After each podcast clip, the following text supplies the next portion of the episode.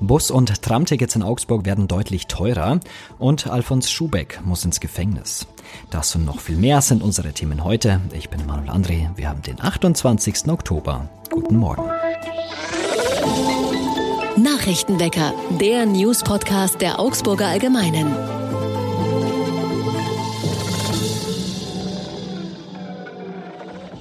Und wir fangen an wie immer erst einmal mit allen wichtigen Nachrichten aus Augsburg. Tickets für Bus und Tram werden in Augsburg ab 2023 deutlich teurer.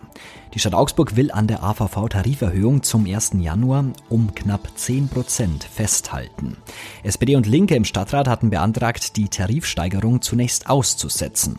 Wenn man die Mobilitätswende weiter vorantreiben wolle, seien teurere Tickets schädlich, heißt es in dem Antrag der Sozialfraktion.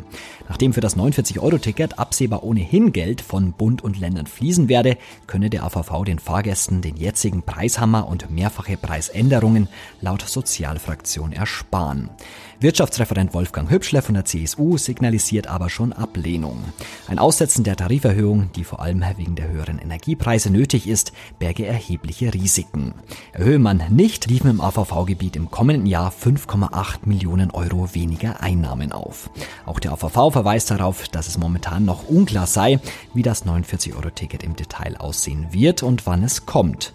Bayern hält eine Einführung zum 1. Januar für nicht machbar. Bye. Tausende Beschäftigte der Metall- und Elektroindustrie demonstrierten am Donnerstag in der Augsburger Innenstadt für höhere Gehälter. Nach Gewerkschaftsangaben kamen rund 4000 Teilnehmerinnen und Teilnehmer zusammen. Eine Einigung gab es bei den Gesprächen im Hotel Maximilians aber nicht. Jetzt gewinnt der Tarifstadt an Schärfe, die IG Metall ruft zum Arbeitskampf auf. Nun bleibt uns keine Wahl, wir müssen den Druck auf die Arbeitgeber erhöhen, sagt im Anschluss Bayerns IG Metall-Chef und Verhandlungsführer Johann Horn. Mit Ablauf der Friedenspflicht in der Nacht auf Samstag beginnen wir in Bayern mit Warnstreiks, sagt er. In Augsburg fand für Bayern die dritte Gesprächsrunde in dieser Tarifrunde statt. Die IG Metall ist mit einer Forderung von 8 Prozent für die bundesweit rund 4 Millionen Beschäftigten in die Gespräche gestartet. Und Aktivisten des Augsburger Klimacamps haben am Donnerstagvormittag gegen die Rodung des Lohwalds bei Meitingen demonstriert. Eine Frau seilte sich dabei aus dem Präsidiumsbüro der Regierung von Schwaben ab. Hintergrund der Aktion war eine Ausnahmegenehmigung, die die Behörde für die Rodung eines Teilareals erteilt hatte. Naturschützer und Initiativen, die sich gegen die Rodung richten, fühlten sich von der Aktion überrumpelt. Unter anderem der Bund Naturschutz lässt derzeit vor dem Verwaltungsgerichtshof in München prüfen, ob die geplante und genehmigte Erweiterung Erweiterung der Lechstahlwerke in den angrenzenden Bannwald rechtmäßig sei. Auf einem Schild, das die Aktivisten des Klimacamps am Gebäude der Regierung von Schwaben anbrachten, prangte der Schriftzug Lohwaldrodung genehmigen trotz laufender Gerichtsverfahren frech. Nach Angaben der Polizei wurden die drei Aktivisten für Befragungen mit zu einer Dienststelle genommen. Die Ermittlungen laufen wegen Hausfriedensbruchs. Und jetzt wie immer noch das Augsburg-Wetter. Uns steht ein schönes Wochenende bevor. Am heutigen Freitag ist es in der Früh noch leicht bewölkt, aber immer wieder klart es dann auch auf im Laufe des Tages und wir erreichen Temperaturen um die 22 Grad. Und auch am Wochenende bleibt es ähnlich, das heißt Sonnenschein und tagsüber um die 20 Grad. Nach dem Wetter kommt jetzt wie immer das Gespräch des Tages und heute geht es darin um Cybersicherheit. Immer wieder gelingt es Hackern in IT-Systeme einzudringen. Jetzt sind mehrere Schulen in Oberbayern betroffen. Mehr zum Thema weiß meine Kollegin aus der Bayern-Redaktion Stefanie Sator und mit ihr spreche ich jetzt. Hallo Stefanie. Hallo. Fangen wir gleich mal an mit diesem Fall aus Oberbayern. Was war denn da los an den Schulen? Da wurde äh, ein Medienzentrum gehackt. Das heißt, die Kriminellen haben sich da wahrscheinlich mit einer Phishing-Attacke Zugang beschafft und haben dann die Daten, die auf diesem Surfer lagen von mehreren Schulen, ähm, verschlüsselt. Das heißt, die Schulen konnten mit diesen Daten dann nichts mehr anfangen, weil sie eben nicht mehr lesbar waren.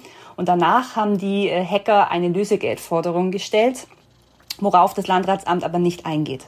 Wie muss man sich so einen Hack denn vorstellen? Wie läuft denn sowas ab?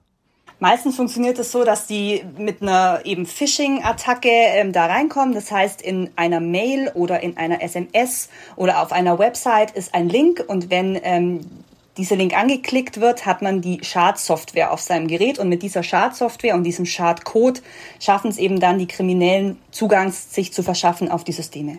Ähm, du hast vorhin schon angesprochen, dass auf die Lösegeldforderung nicht eingegangen wurde. Wie kann man denn grundsätzlich irgendwie rausfinden, wer hinter solchen Angriffen steckt? Ist ganz schwierig, weil die natürlich aus dem Darknet agieren. Auch die Lösegeldforderung wurde äh, übers Darknet kommuniziert. Da sollten die Betroffenen dann den Link anklicken und da sollten sie dann die Höhe des Lösegelds erfahren. Das ist alles sehr dubios und deswegen auch sehr, sehr schwer nachzuvollziehen, woher der Angriff kommt. Man hört ja inzwischen immer wieder öfters von solchen Attacken, auch zum Beispiel im Pfaffenhofen auf die Firma HIP. Wie will die Politik denn sicherstellen, dass sowas nicht in Zukunft noch öfters passiert? Das ist natürlich sehr schwer. Bayerns Innenminister hat äh, mir gegenüber gesagt, dass es ein Sensibilisierungsprogramm gibt für Unternehmen und Behörden. Das heißt, man möchte einfach die, die, das Bewusstsein schärfen, dass diese Gefahren bestehen und immer größer werden. Behörden und Unternehmen sind aufgerufen, ihre Sicherheitsvorkehrungen mal ganz genau auf den Prüfstand zu stellen und gegebenenfalls nachzuschärfen. Ähm, es gibt Stimmen, die sagen, es reicht alles nicht. Ähm, Katharina Schulze von den Bayerischen Grünen etwa fordert, dass viel mehr Geld investiert werden müsste, dass zum Beispiel auch die besten Hackerinnen und Hacker eben nicht irgendwo im Darknet arbeiten sollten, sondern in, in den Sicherheitsbehörden und quasi für den Freistaat und nicht gegen den Freistaat arbeiten sollten. Dafür müsste man denen aber natürlich sehr, sehr viel Geld bieten, weil sonst wird es schwer, schwer werden, diese Leute zu kriegen. Kommen wir mal zurück zum Kleinen, zu mir als Person. Wie kann ich denn verhindern, dass ich gehackt werde?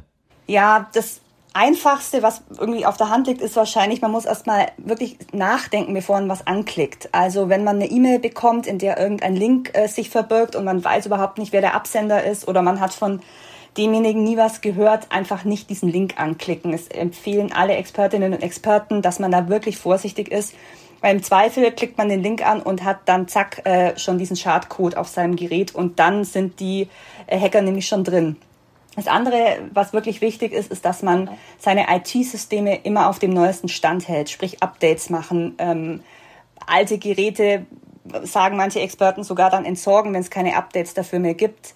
Ähm, das geht übrigens nicht nur für, für PCs, was natürlich das Offensichtliche ist, sondern auch für Tablets und Handys. Das vergisst man ja ganz oft, dass es da eben auch regelmäßige Updates bedarf. Ähm, eine Virensoftware ist äh, sehr, sehr wichtig und ähm, das richtige Passwort. Also ich habe mit einem Experten gesprochen, der mir sagte, wenn das ein Passwort ist, das im Wörterbuch steht, kann man es gleich vergessen, weil es einfach viel, viel zu leicht zu hacken ist. Und man sollte, wann irgend möglich, mit einer Zwei-Faktor-Authentifizierung arbeiten. Das heißt, es ist dieses Modell, wo man dann äh, noch per SMS eine TAN-Nummer zugeschickt kriegt, die man dann noch eingeben muss. Also es ist eine zusätzliche Hürde, um Verbrecher außen vor zu lassen. Ihr habt's gehört, einige Tipps dabei, also immer schön aufpassen, auf welche Links ihr klickt. Mehr zum Thema findet ihr im Artikel in den Show Notes. Ja, da gibt's auch einen Link, der ist höchstwahrscheinlich aber sicher. Danke, Stefanie, für das Gespräch. Gerne. Und auch das ist heute noch wichtig. Starkoch Alfons Schubeck muss ins Gefängnis. Das Landgericht München I hat ihn wegen Steuerhinterziehung zu drei Jahren und zwei Monaten Haft ohne Bewährung verurteilt. Und der Bundesrat berät heute über weitere Entlastungen in der Energiekrise. Unter anderem stehen ein Heizkostenzuschuss und die Energiepauschale für Rentnerinnen und Rentner auf der Tagesordnung. Auch auf der Agenda stehen das geplante Bürgergeld und höhere Krankenkassenbeiträge.